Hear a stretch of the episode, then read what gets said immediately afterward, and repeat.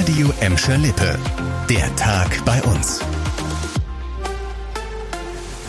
Mit Leon Pollock, hallo zusammen.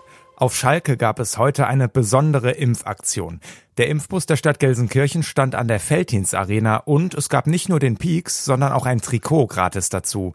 Offenbar ist das richtig gut angekommen, hat uns unsere Reporterin Lena Klitzner heute Morgen erzählt. Hier ist eine echt richtig lange Schlange, die auch immer mehr zunimmt und anhand der Schalke-Trikots und Trainingsanzüge lässt sich auch sehr gut erkennen, dass viele Schalker-Fans dabei sind, die sich heute ihre Erst-, Zweit- oder eben die Booster-Impfung holen. Es ist trotzdem eine sehr ruhige und entspannte Atmosphäre. Es wird Abstand gehalten gehalten und Masken werden auch getragen. Und weil so viel los war, wurde die Aktion bis 19 Uhr verlängert und die Eingänge mussten vorzeitig dicht gemacht werden. Der Verein rechnet damit, dass am Ende über 300 Menschen geimpft worden sein werden.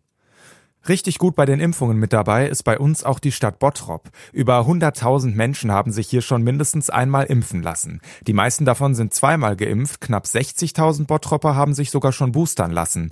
Weil deshalb jetzt nicht mehr so viele ins Impfzentrum müssen, sinken logischerweise auch die Anmeldezahlen dort. Und die Stadt Bottrop hat darauf jetzt reagiert und will die Öffnungszeiten des Impfzentrums am Südring weiter einschränken. Ab dem 1. Februar soll das Impfzentrum nur noch montags und freitags geöffnet haben, dann auch mit etwas geänderten Öffnungszeiten. Zwischen 10 und 14 sowie von 15 bis 19 Uhr sei dann geöffnet. Damit wolle man auch Berufstätigen entgegenkommen. Den Link zur Terminbuchung findet ihr auf radioemschalippe.de.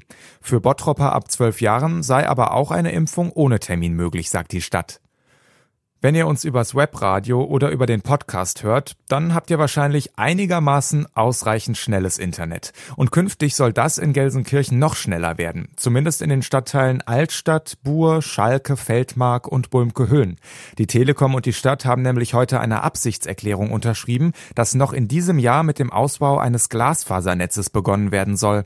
Mit Glasfaser sind auch große Downloads im Internet problemlos möglich oder zum Beispiel viele Videokonferenzen gleichzeitig. Gerade in Corona-Zeiten ist das wichtig, das hat auch die Stadt heute nochmal betont. Wann der Bau des Glasfasernetzes losgeht, das steht aber noch nicht fest. Ein halbes Jahr nach der Flutkatastrophe in NRW und Rheinland-Pfalz ist die Hilfsbereitschaft in Gladbeck, Bottrop und Gelsenkirchen immer noch sehr groß. Ehrenamtliche fahren weiter in die betroffenen Gebiete, um Spenden hinzubringen und vor Ort zu helfen. Die Bottropper Taskforce zum Beispiel plant für Anfang Februar nochmal eine Aufräumaktion im Ahrtal. Auch die Gladbecker Fluthilfe ist seit dem Hochwasser unermüdlich im Einsatz, hat uns Organisator Achim Petersen erzählt. Wir müssen uns erstmal sortieren, durchatmen und neu aufstellen.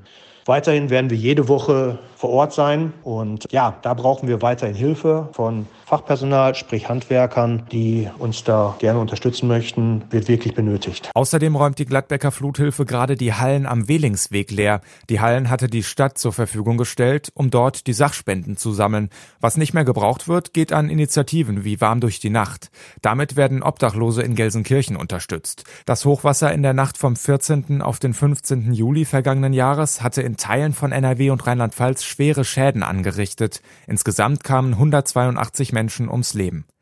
Das war der Tag bei uns im Radio und als Podcast. Aktuelle Nachrichten aus Gladbeck, Bottrop und Gelsenkirchen findet ihr jederzeit auf radioemschalippe.de und in unserer App.